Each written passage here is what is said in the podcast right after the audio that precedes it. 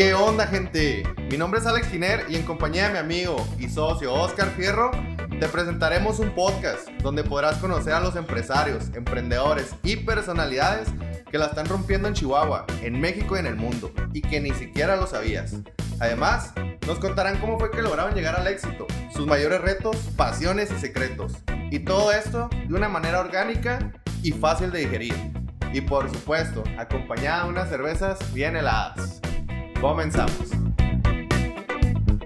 Muy buenas, buenas tardes, Oscar, ¿cómo estás? Muy bien, ¿y tú, Alex? Bien, bien, gracias a Dios. ¿Cómo, cómo te ha tratado este clima tan lluvioso aquí en No, Chihuahua? pues a todo dar, ya no todo empapado, pero todo bien, todo chido.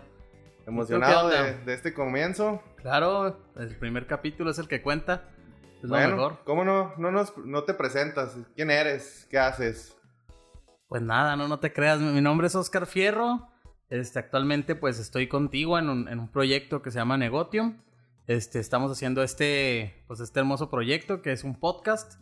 Este, enfocado pues a ayudarle a los emprendedores a que desarrollen sus nuevas habilidades y pues para que escuchen a gente, a gente nueva.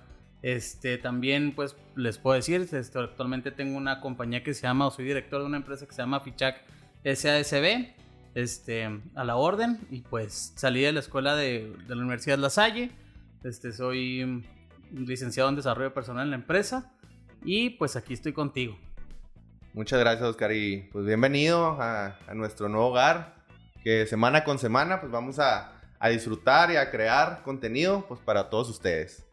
Y Oscar, ¿cómo no nos presentas a, a- a tu amigo, conocido y gran empresario? Pues es como si fuera mi hermano la cosa esta, pero sí, déjenme, se los voy a presentar con todo gusto. Se llama Iván Vargas, está ahorita con nosotros. Él, pues más que nada, es una persona que yo lo conozco hace mucho tiempo, ha sabido crecer desde chico, este, le tocaron muchas cosas, se ha desarrollado mucho. Este, actualmente cuenta con diferentes negocios, él está ahorita en Urbemex y está desarrollándose cada vez, cada vez más. Y pues nos va a platicar un poquito acerca de él, su trayectoria y pues sus planes a futuro. ¿Cómo estás, Iván? Hola, buenas noches. Pues muy bien, gracias Oscar, Alex, por invitarme a su primer capítulo de este, de este proyecto que están emprendiendo. Y pues aquí vengo para platicarles un poquito de mí. Y pues mi nombre es Iván Vargas, tengo 33 años, soy administrador de empresas de la Watch, egresado de aquí y actualmente trabajo en Urbemex, que es una constructora que pues tiene aquí, pues es conocida aquí en la ciudad de, de Chihuahua. Y pues básicamente les voy, a, les voy a platicar de cómo llegué ahorita a estar ahorita pues de ser una de las cabezas ahí de la empresa y que pues toma de alguna de las decisiones importantes dentro de ella y sobre todo pues es en el área financiera que estoy yo ahorita desempeñando ahí. Excelente. A mí se me hace muy interesante todo lo que nos estás platicando. Y pues para darle más sabor a este podcast, ¿por qué no comenzamos y me, y me cuentas desde qué edad empezaste a trabajar? ¿Cómo fue toda tu trayectoria? Cuéntanos. Bueno, pues mi trayectoria, básicamente yo empecé a trabajar a los 16 años, 17 años. Empecé a trabajar como mesero, porque tenemos un restaurante. ¿Cómo, cómo se llamaba el restaurante? Sí, La- me conocerlo, estaba muy bueno, Sí, por cierto. Estaba bueno. Era así como de mariscos. De No, no, era, co- era comida mexicana, estaba en el Paseo Bolívar, así, eh, que, pues son unos cuantos metros ahí de lo que antes eran los juzgados y, este, familiares. Órale. No más que ahorita es la, es la fiscalía. Entonces abrimos ese restaurante y pues ahí me tocó trabajar y pues era como, ¿cómo se llama? Pues era familiar porque ahí mi, un tío él se lo regaló a mi abuela. Y pues yo dije, no, pues mandar trabajo como pues a toda madre, ¿no? Como gerente. Como- sí, sí, sí, llegando a mandar. Y Y, no, pues nada, que no, me dijeron, no, aquí vienes a la chinga, cabrón. Y ándele pues, de mesero, y pues la verdad sí me da mucha vergüenza de que pues que van a decir de mí, que Sí. pena que me vean y bla, bla, bla. Pero no, ya poco a poco te vas acostumbrando, ya te vas perdiendo la vergüenza y pues más porque vas empezando ganando tu dinero. Y pues es muy, muy noble ese, ese, pues esa profesión, pues. Porque Sí, pues claro. en realidad cualquiera lo puede desempeñar y sobre todo si sabes hacerla bien te va muy bien con las propinas y te enseña también a valorar muchas cosas. Entonces pues ahí fue donde y yo sobre comencé. todo te, te hace como que el trato con la gente, ¿no? Empiezas a tratar con la gente, con diferentes tipos de personalidades, de clientes, de todo eso, y desde ahí, desde ahí vas aprendiendo. Porque muchas veces, algunas de nosotros, pues no, no trabajamos este, más jóvenes y batallamos cuando crecimos, cuando crecimos un poco y empezamos ya a tratar con personas. Entonces, aprendes un poquito ya a la mala, pero ya cuando tienes esa experiencia previa, pues siento que es, es es. mejor. Oye, ¿y en la escuela este, eras inquieto? ¿Eras bulero? ¿O te hacían bullying? ¿Qué un hacías en la escuela? muchacho. Era muy desmadroso, la verdad. y de hecho, antes de entrar en ese tema, me acabo de acordar que antes de ese, de, esa- de trabajar como mesero, aquí con mi, un compañero que está aquí, Francisco Durán, que nos está viendo, este, él y yo con la constructora, me acuerdo que nos metimos a trabajar de albañiles, que ahí sí nos daban una chinga. Pues dijimos, vamos a entrar ahí a ver chingar a su madre. Y si ahí nos traían con los albañiles y pues en la putiza, o sea, desde que tener que enjarrar una pared, tener que cargar las carruchas. Y la primera vez nos, lleva- nos fuimos a Krill y allá anduvimos ayudando. Y luego aquí en una construcción de, en la Facultad de Derecho, ahí también anduvimos. Y me acuerdo que lo que ganábamos era para poder salir. Nos pagaban 900 pesos a la semana.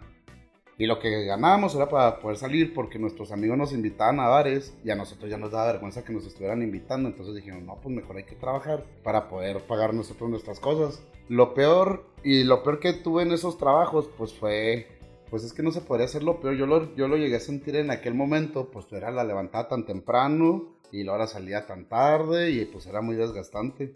Y pues lo mejor fue que aprendí, que uno aprende a tener un trabajo y a valorarlo y aprender a tener tu propio dinero pues para poder comprarte lo que tú quieres. Oye, pues qué chido tus papás que te educaron de esa manera, ¿no? De, oye, pues quieres ganarte algo, pues dale. O sea, a pesar de que pues, tenían sus negocios y todo, pues una manera de, de decirte, oye, en la vida no todo es gratis. O sea, Así es. échale ganas y pues ve por ello. Así es. Oye, Alex, y también este, bueno, yo estoy enterado de que también Iván se fue un rato a Estados, digo, a Canadá, Ujú. a Canadá y estuvo también en la obra y en todo el Sí, de Ah, hecho, sí. un porque como les comenté, pues yo era muy desmadroso en la escuela. Y en una de las ocasiones me corrieron de la universidad. Dije, ¿qué hago para que no me regañen? Pues, pues me inventé que me iba a estudiar inglés y me fui a Canadá y pues me pagaron todo el viaje, pero para mantenerme allá, porque me cacharon que me fui por eso, pues me tuve que poner a trabajar pintando casas, porque ya no me mandaban dinero y pues ahí te- tuve que aprender a la mala. Oye, es- eso está bien chido porque, eh, bueno, yo viví unos años también, en, pero en Estados Unidos, en Dallas.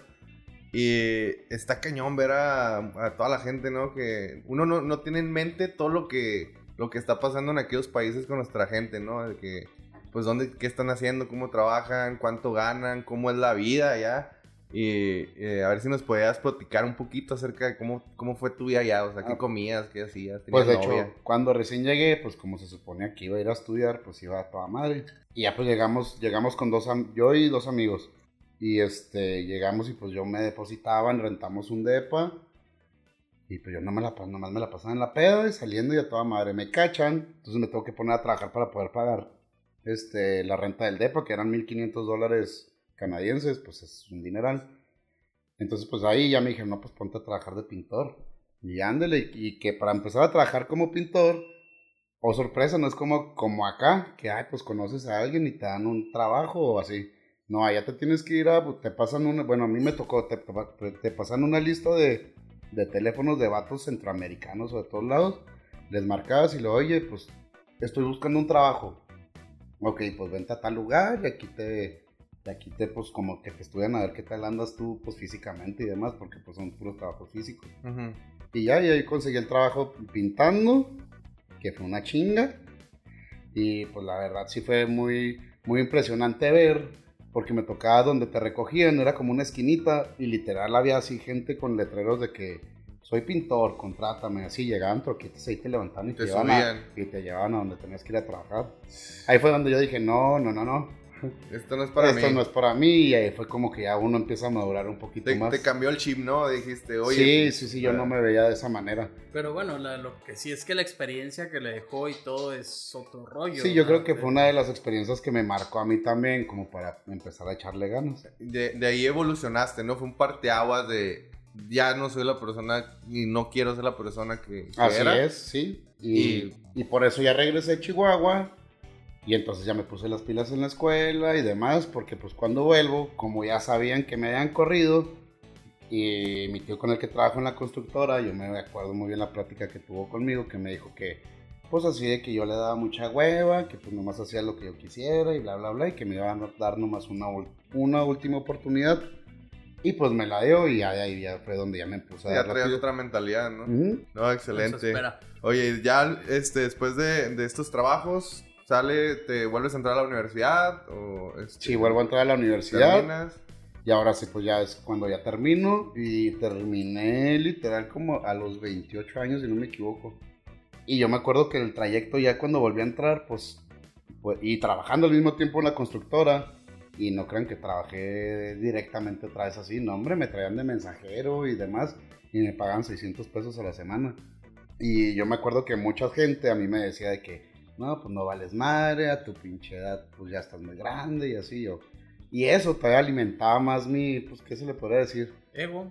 Pues el ego. O bueno, no se le podría decir ego, más bien las ganas, las ganas de decir, tu- oye, pues si yo puedo más. Ok, ya, ya. Tú, era como tu motivación Sí, así es. de, de como más. para, para demostrarles que, Exacto. que tú puedes. Y ¿no? sobre todo, pues demostrárselo a uno mismo, ¿no? Sí, sí, claro. Pero yo creo que eso es, es algo que siempre pasa, ¿no? O sea, es muy normal que te echen tierra y lo que sea. Y lo chido es agarrarlo como que de forma buena, en vez de que te deprimas, agarrarlo como de forma positiva y decir para adelante y Así es. voy a crecer. toda esa energía, esa mala vibra que, que... Pues en sí la gente es egoísta, ¿no? Es, es- o sea, no, no le gusta mucho verte este, Crecer. crecer, ni, ni que seas exitoso. Y, y para los que sí trabajamos para llegar al éxito, es un combustible totalmente porque pues, está chido. O sea, sabes que estás haciendo ruido. Así Y, es. y eso es lo que llama la atención. Y luego acabas la universidad. Acabo la universidad y ya ahí trabajando ahí con, pues en Urbemex. Y este, Pero vamos a decir algo. En Urbemex, ahorita, bueno, Iván pues tiene un puesto muy alto, es de las cabezas literal que dirigen la compañía. Sin embargo, cabe destacar que no siempre fue así.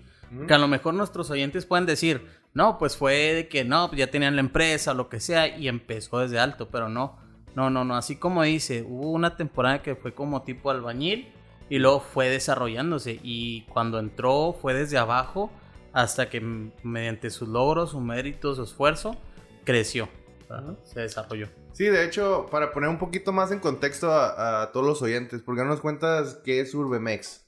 bueno, Urbemex es una constructora que pues actualmente sí tiene mucha, mucha presencia aquí en Chihuahua. Y luego, pues para que lo ubiquen los oyentes, nosotros casi hicimos pues casi todo el campus nuevo de la Watch.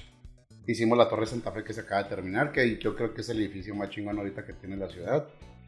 Hicimos el Holiday Inn del periférico, hemos construido el Marriott, hemos construido el, el One, el que está ahí en Plaza del Sol. Sí, se acuerda. Y ya, pues, y muchas otras, otras obras así icónicas de la ciudad. Mm. O sea, que vas pasando por el periférico y pues lo ves y, y sí hemos hecho nosotros. Nosotros fuimos los primeros en construir aquí en Chihuahua con grúas torre, Paseo Central, no sé si te tocó Oh, Paseo sí. Central también. Y las grúas torre, nosotros fuimos los primeros en construir con ese tipo de grúas aquí en la ciudad de Chihuahua. Sí, enorme. Entonces, pues es sí, sí. Esa es un poquito de historia de Urbemex. Pero por retomando, no crean que yo empecé así muy acá. A mí me traía, mi tío sobre todo a mí me dijo, si quieres aquí, tienes que chingarle, cabrón. Y sí, sí, fue una putiza Sí, la lo neta. chingaste.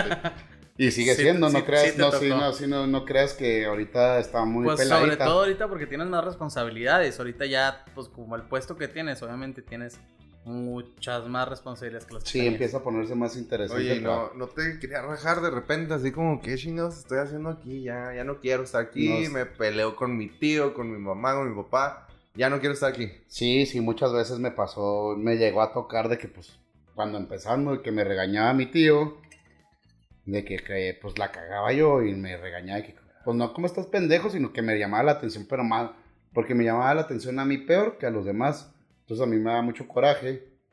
Y me acuerdo que aquí con mi, con, ah, no, eso fue, fue en otra ocasión, pero, pero sí, muchas veces sí llegué a pensar, no voy a renunciar y ya me voy aquí, yo no tengo nada que estar aguantando.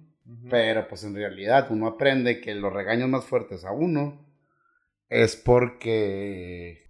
Sí, porque quiere- lo quieren a uno Así y lo es. quieren ver crecer. Oye, Iván, ¿y cómo la ves? Bueno, tú en tu experiencia, o sea, ¿la familia con negocios se puede o no se puede?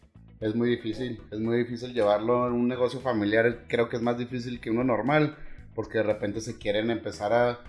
Uno piensa que como es familia, ay, ay, pues ya está más peladito, ¿no? La hay relación. confianza, hay cariño. No, no, no, es más, eh, por ese tipo de confianza uno piensa que puedes hacer ciertas cosas y no, es muchísimo más difícil. Se pierden los límites entre los puestos. en- Exactamente, se empiezan a perder y tienes que ser muy cuidadoso con ese tipo de cosas. Por eso casi no, bueno, que yo en mi conocimiento casi no hay empresas familiares, o sea, sí existen, pero Exitosas. no hay muchas exitosas. O generalmente siempre hay como que un problema, ¿no? O sea, hay un conflicto de intereses, por así decirlo, en muchas ocasiones. Siempre va a haber un conflicto de intereses Ajá, en las sí. empresas O- familiares. O siempre pasa, ¿no? Que el, que, el, que el papá, el abuelo construye una empresa, una muy buena empresa, y, y llegan los hijos y, y deshacen todo. ¿Y se los comen? Sí, Todo pues, y supongo yo que sabemos aquí pues varias historias ahí que platican pues de ese tipo de situaciones de las empresas familiares. Pero pues esa es la idea, aprender a, a saber cómo a saber cómo sobrellevarlo. Como no sé si vieron un video de los hermanos Garza que se dan unos pinches tirotes en un video de que pues de que se están peleando no una herencia, ¿no? Sí, sí, sí, me acuerdo. Que, que está grabando, ¿qué? La, la Secre, el abogado, no el me abogado, acuerdo. algo así, que le Sí. grita, arquitecto, arquitecto, Sí, sí, no sí. sé qué chingados. Se que se avientan los papeles y las sí. Sí, ah, Creo, o que no? me ha tocado verlo, no lo he visto. ¿No lo has visto? No, no lo he visto. está está súper padre. Este, pues básicamente una- discuten sobre, sobre una herencia, ¿no? Sobre un contrato de, ah, un unas, contrato, de un unas contrato, plazas. sí, sí, un contrato de unas plazas, sí. Sí, yo sí me puse a investigar un poquito ahí y fue por el problema de una de la herencia que no se, no se supieron. No, lo- no lo distribuyeron de una Exact- manera correcta. Exactamente. Entonces, pues. Oye, ese es un gran ejemplo. Si pueden ver el video, ahí lo ponemos en los comentarios para que lo vean. oye, y ot- otra cosa, ¿recomiendas tú las empresas familiares o la neta no? No, sí, o sea, sí, sí se pueden recomendar. Nada más hay que saber muy bien los límites y las responsabilidades de cada, de cada persona que va a participar en la empresa. Y eso es muy importante, respetarlos y las obligaciones. Oye. Iván, y otra cosa. ¿Qué te motivó a seguir el camino del negocio familiar? O sea, ¿qué es lo que te siguió? Porque, bueno, sabemos que tienes otros negocios y a lo mejor ahorita hablamos un poquito de ello. Pero, ¿qué fue lo que te hizo decir, bueno, yo también continúo en este camino? Pues sobre todo porque a lo mejor hay muchas personas que no tuvieron la oportunidad que se me dio a mí. Pero pues si ya lo tengo ahí, pues ¿por qué no seguirle ahí? ¿A qué chingados me salgo? No, aparte es lado? una estabilidad, ¿no? Supongo. O sea, te Pues no es una generado- estabilidad porque como lo menciono no es fácil. Pero de todas maneras, si ya lo tienes ahí, ¿para qué vas a ir a empezar a buscar de cero con gente que ni conoces? Si aquí ya pues ya más o menos ya, ya conoces los pinches problemas psicológicos de toda la familia. Entonces ya para qué vas y te, para qué vas y te metes a ya. otros lados. Eso es muy cierto. Entonces, eso fue lo que me motivó. Y de hecho, yo tengo muchos amigos que los he regañado que tienen las oportunidades así y no las quieren seguir, pero pues ya. Uno nomás da su consejo y ya si no lo quieren seguir, pues ya. No, y fíjate que, que a lo mejor te lo digo es muy cierto, porque bueno, yo vengo de familia de médicos. Y pues yo por güey, por desmadroso y lo que quieras, pues yo no seguí esa carrera. Pero pues si te pones a pensar y dices, bueno, lo hubiera hecho, a lo mejor me hubiera quedado ahí, ¿sabes? Como hubiera entrado en el negocio familiar. Es que yo lo que yo creo que también es la vocación de cada uno lo que le gusta, ¿no? Sí, claro. Sí, totalmente. Si no, no- si no te gusta. Así es. Porque yo a ti de médico no te veo. Hombre, te he hecho unas No, ni el operaciones paciente, ni, Ni el de paciente. paciente. Entonces, Hubiera sido cirujano plástico para que veas cómo me hubiera quedado todo el pedo. Sí. Bueno, vámonos a corte por el momento. Eh, después continuamos hablando con Iván. Muchas gracias.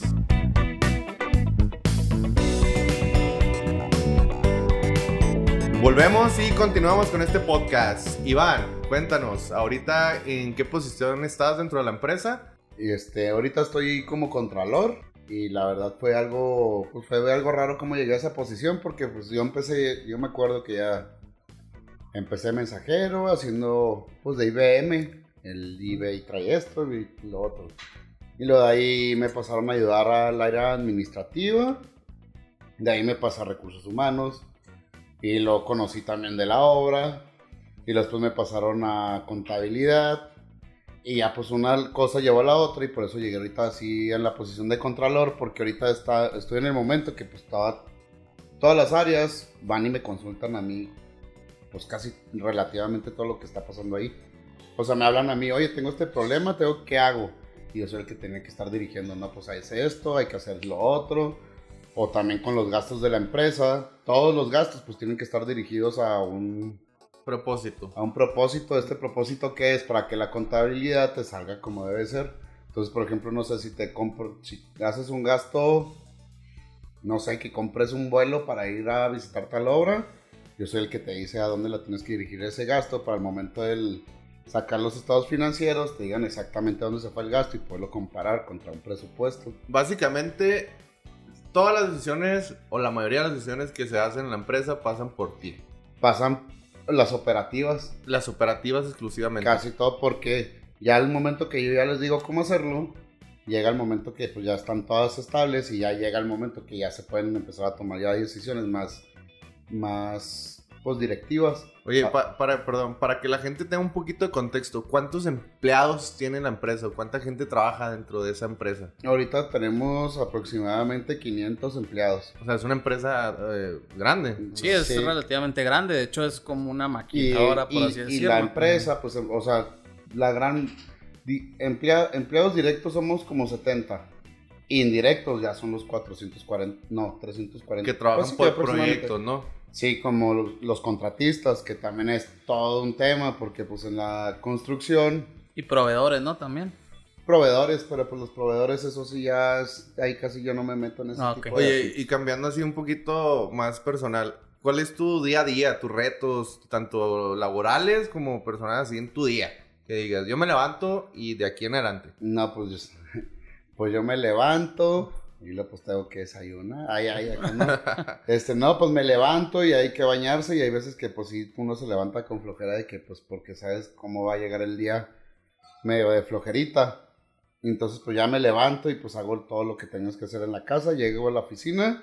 Lo primero que hago es checar todos los mails, porque pues ahorita la verdad es, tienes que darte tu tiempo y tienes que llevar como una agenda sistemática, porque si no la llevas, son tantas reuniones las que yo tengo que llevar al día, que después no te, no te alcanza, y si no llevas una, te alcanza el tiempo después, y después ya no alcanzas a- con los objetivos, y es por eso que al rato, pues ahí ando terminando saliendo Oye, a las 9, 10 de la noche por Como así como tú, tú aconsejas como llevar una planeación, la que, di- tipo mucha gente en la noche, de que, hijo, mañana tengo que hacer esto, o, o semanal, diaria, o, Ah. si- o en la mañana te levantas muy temprano y planeas. Por ejemplo, Alex, yo ahí voy, voy a meterme. Yo, por ejemplo, soy una persona muy desorganizada o a lo mejor hasta distraída. no. Entonces yo siento, como chingados, no, no te creas, no, pero sí, sí suelo serlo. Entonces, por ejemplo, es un punto en el que tengo que estar trabajando.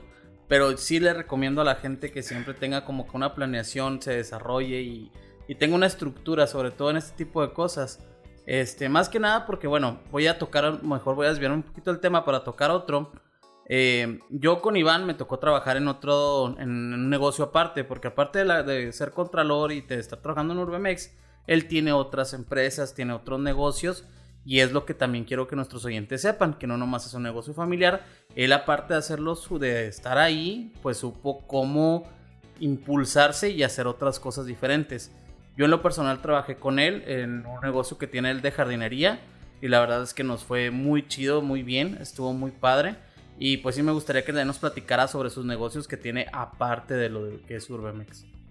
Ok, bueno, pues nomás para tocar ese tema, sí, sí todos debemos de organizarnos y tener una agenda. Yo me acuerdo que nos llegaban asesores externos y siempre nos decía, tienes que hacerte una agenda, pero pues no te la crees.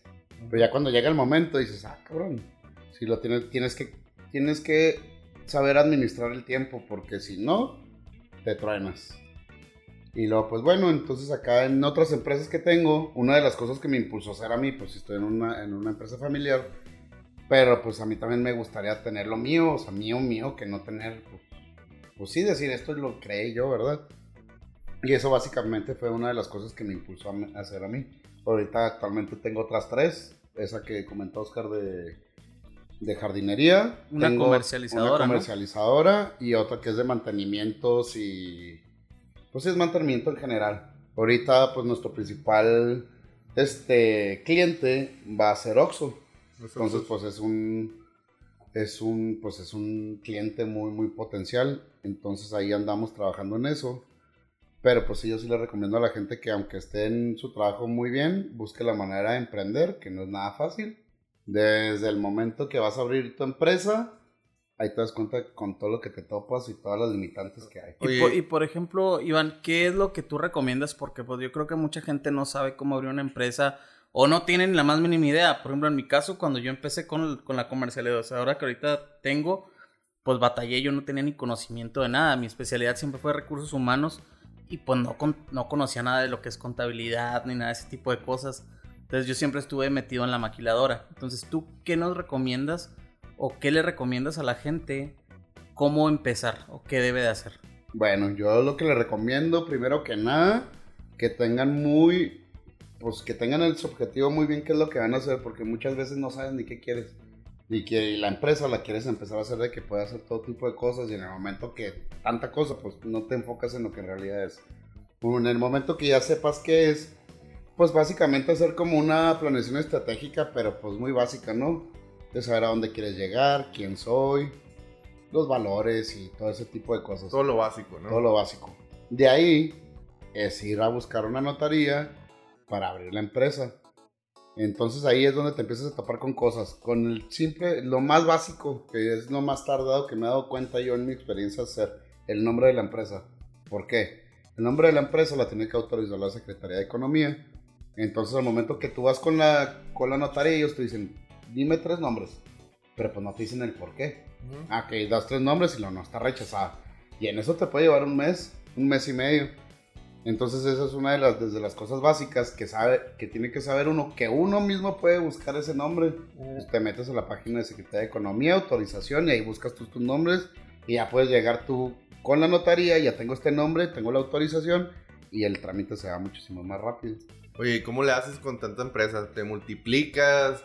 ¿Tienes a gente que te apoya? ¿Buscaste gente que te apoya? Pues siempre, sobre todo los socios, siempre hay que buscar las personas, hay que rodearse de gente que sepa qué quiere también y gente que, sabe, que sepas que te va a ayudar. Porque pues uno no se puede multiplicar por estar en Por ejemplo, Iván, una cosa que, que a lo mejor suele pasarnos, como tú dices, es muy importante siempre con los socios, creo yo, es, es como que el enfocarte y el saber bien este, la persona que hace elegir, porque muchas veces uno se da con que ah, es mi mejor amigo, mi todo esto y, lo que quieras, la madre, pero en realidad no es la persona adecuada con la que te debes de asociar y se te vienen muchos problemas. Sí, que a ti te sucedió, ¿no, Oscar? Sí, yo tuve una, una, mala experiencia, pero por ejemplo, este, lo veo por ejemplo con Iván, que tiene ahorita sus empresas y están bien y están funcionando.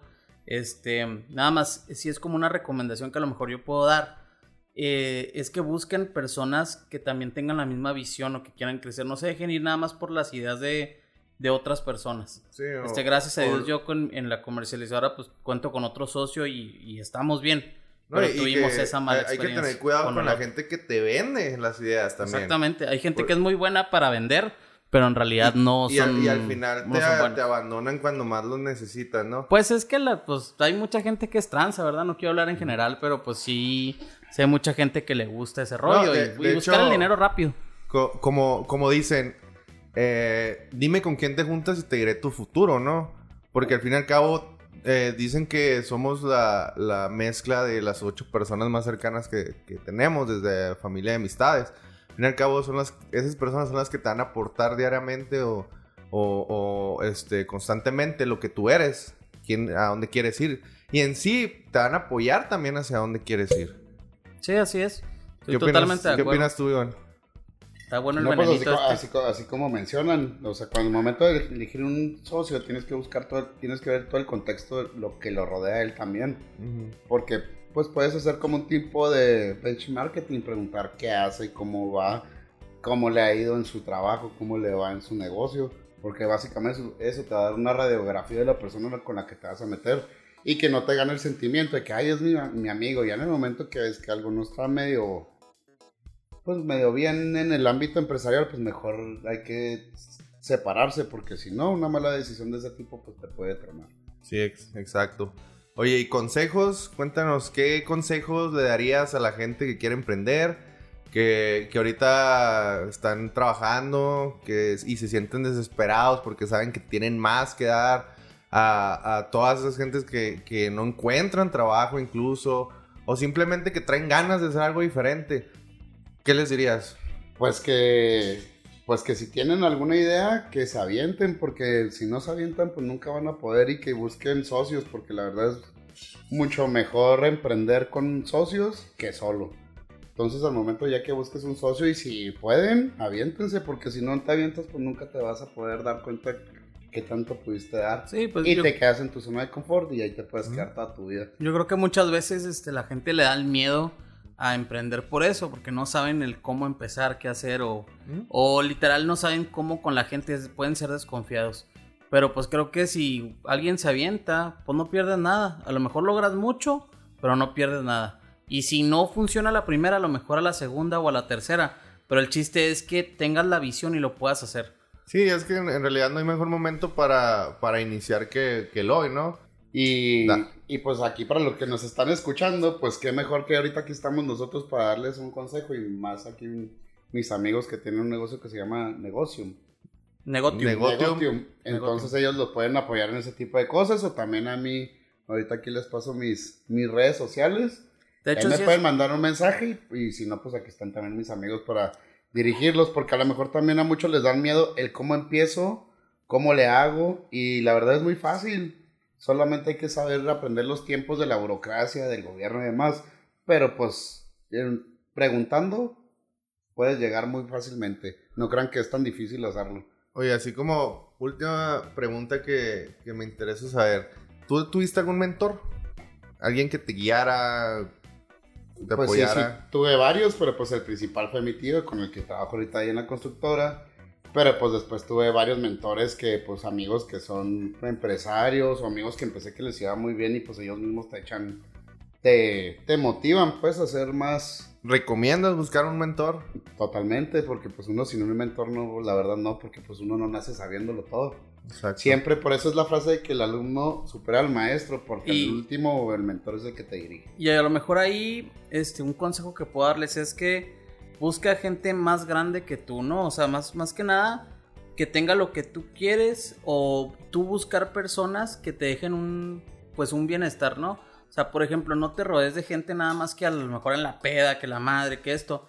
Porque es muy fácil, ¿no? Y yo creo que a todos nos ha pasado el estar este, en grupitos de amigos que por lo que sea, ahí andas en el desmadre Te arrastran, ¿no? te arrastran o te llevan o como dijiste el que se junta con lobos o ya aprende por así decirlo no entonces yo creo que lo mejor es juntarse con gente que sea más alta o que te deje un valor agregado sea quien sea y a lo mejor aquí entra el aspecto en el que dices bueno pues ves, estabas en la prepa y veías al ñoño que decías no lo voy a molestar y la madre pero a lo mejor ese güey creció un chingo entonces creo que un algo que tienes que decir es pégate a la gente que te pueda dar un valor agregado. Así es, sí, siempre hay que buscar pegarse de la gente que sabe uno que te puede dar un valor agregado.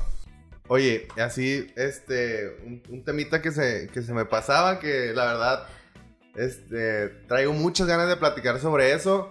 ¿Qué opinas tú de la legalización de la marihuana aquí en México? Bueno, pues yo la verdad, yo sí opino que la verdad pues se me hace que debe de hacerse, porque pues la verdad creo que el momento que se legalice se va a terminar con mucho de este tema de la delincuencia organizada, porque al final de cuentas la legalicen. Si no la legalizan se va a seguir vendiendo. Sí. Y qué mejor manera que la legalicen. Y pues ya, Pues ya se y lleva- crean un, Se lleva pues, un nicho de control. ¿no? Se queda un control y al mismo tiempo... Y generan riqueza. Generan para- riqueza. eh, de- Para el negocio formal. como, como en Estados Unidos, o sea, se convirtió en O- una de las industrias más grandes. De hecho, yo estoy, yo ya estoy en trámites para sacar un permiso con la comercializadora, estoy en trámites para el permiso ahora que salió la nueva reforma. Ujú. Entonces estamos ya avanzando con eso. Pues aparte que me va a convenir a mí, ¿verdad? Pero pues de todas maneras yo creo que es la mejor opción que se legalice este tema. No, y por ejemplo, a mí me tocó como experiencia, yo estuve en, yo fui, yo, bueno, tuve la oportunidad de estar en Ámsterdam y la neta, pues el gobierno controla todo lo que son este, la, la marihuana. Y la verdad es que tenían un súper control de eso. Y tú dices, bueno, pues echa a perder el mm, país o lo que sea, o lo que dicen. Pero la verdad es que no, al Pues es contrario, que Ámsterdam es un... La gente que lo va a querer consumir, mundo. lo va a consumir. La gente que no, no. O sea, nadie va a estar obligado. Es lo mismo ahorita. O sea, es lo mismo que la gente que no fuma, la gente que, que no quiere tomar. O sea, ahí está. Pero pues si no, no, lo quieren, no lo quieren consumir, pues no lo van a hacer. O sea, Exacto, de todas maneras lo- la gente lo va a seguir consumiendo. No más que la diferencia de ir a un establecimiento normal, pues tienes que, pues ahí consiguiendo lle- llevan un, llegan un proceso de calidad, ¿no? O sea, te están vendiendo algo, pues, pues, con- controlado. ¿verdad? Y Ah, no, vas- pero- Sí, no, no, o sea, cuando está legalizada. Y, y cuando no, pues realmente pues no sabes lo que consumes, o sea, Así es. te puede ir mal. Entonces, pues yo sí estoy a favor de, de ese tema.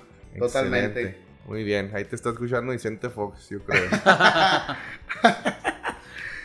bueno, pues eh, por nuestra parte es todo. ¿Cómo te podemos encontrar? ¿Cómo la gente se puede poner en contacto contigo? Esa gente que te va a escuchar y dice, híjole, ese cañón me, me, me cayó muy bien. Puede ser un gran mentor. ¿Cómo te encuentran? O simplemente, Alex, a lo mejor para hasta, pues, no tanto como hacer publicidad, pero pues bueno, ya sabemos que tiene tres negocios, mantenimiento, una comercializadora y una jardinería. Va a haber gente que a lo mejor busque sus servicios, que lo haya conocido. ¿Cómo podemos encontrar a Iván? Este, en redes sociales, pues está como Iván Dun. Iván Dun. Con doble N. Y en Facebook estoy como Iván Vargas Dun. Pues sí. Bueno, Iván, pues yo creo que ya es todo por, por el día de hoy. Este, muchas gracias por estar con nosotros. Muchas gracias por darnos a conocer lo que eres tú, tus gustos. Bueno, más que nada nos faltó yo creo que preguntar tus gustos y tus hobbies ya para terminar nada más. y ya finalizar con esta, con, pues, con esta entrevista. Y pues decirte que, bueno, pues que ya dijimos lo de las redes sociales, donde te pueden encontrar. Y pues no sé si quieras decir algo más ya para finalizar con las con nuestros oyentes. No, pues mis gustos que son. Pues mis gustos, la verdad, a mí me gusta jugar al golf.